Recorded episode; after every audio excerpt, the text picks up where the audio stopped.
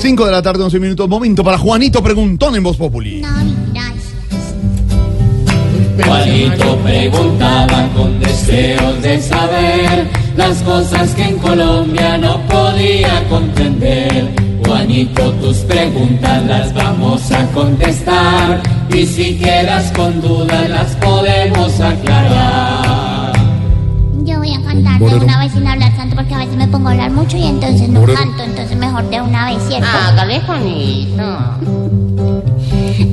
tío Felipe hoy le pregunto yo ¿Por qué Paulina Vega su Twitter lo cerró? ¿Por qué?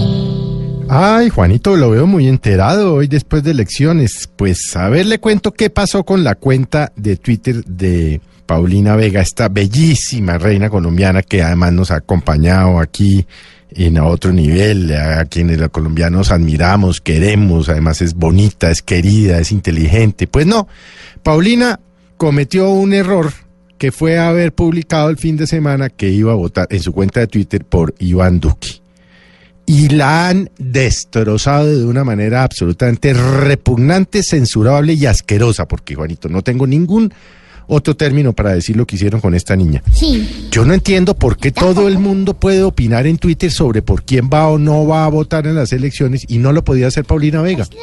Es decir, la democracia se les aplica a los que insultan en Twitter, pero no a los demás. La verdad, esta es otra prueba más fehaciente, Juanito, de que Twitter, no y usted sabe que yo ya no tengo eso, ya va a ser un año, Juanito, eh, se ha vuelto en un vertedero de basura, de odios, de rencores, de amenazas, de venganzas, de insultos, de vaciadas, de groserías. Es decir, es increíble que una niña como Paulina no pueda opinar. Lo pudieron hacer otras personas, lo pudo hacer Pipo de Bueno, lo pudo hacer Maluma, lo pudo hacer Silvestre. Y no se comportaron los tuiteros con ellos así, machistas que serán. Pero a esta niña la destrozaron en 48 horas. No le dijeron más cosas feas porque es que en 140 caracteres no, no podían decirlo. La verdad, Juanito, eh, pues eh, qué jartera y qué censurable. Sí.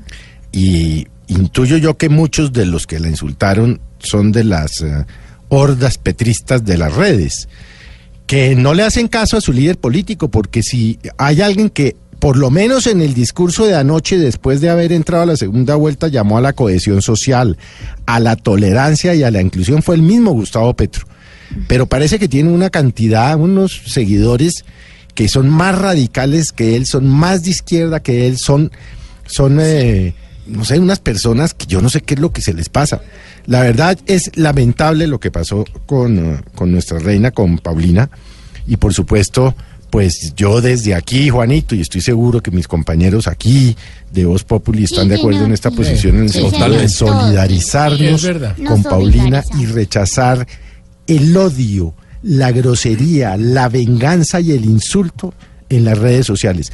Más en un proceso tan polarizado como el nuestro, porque si a usted le cabe la duda, Juanito, de que el país está polarizado, no es sino que vaya y mire qué pasó ayer en las elecciones en Colombia. No me cabe.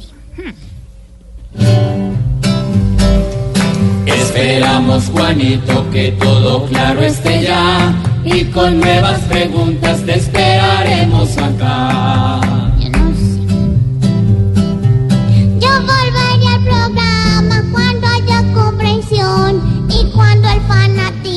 No exista en mi nación.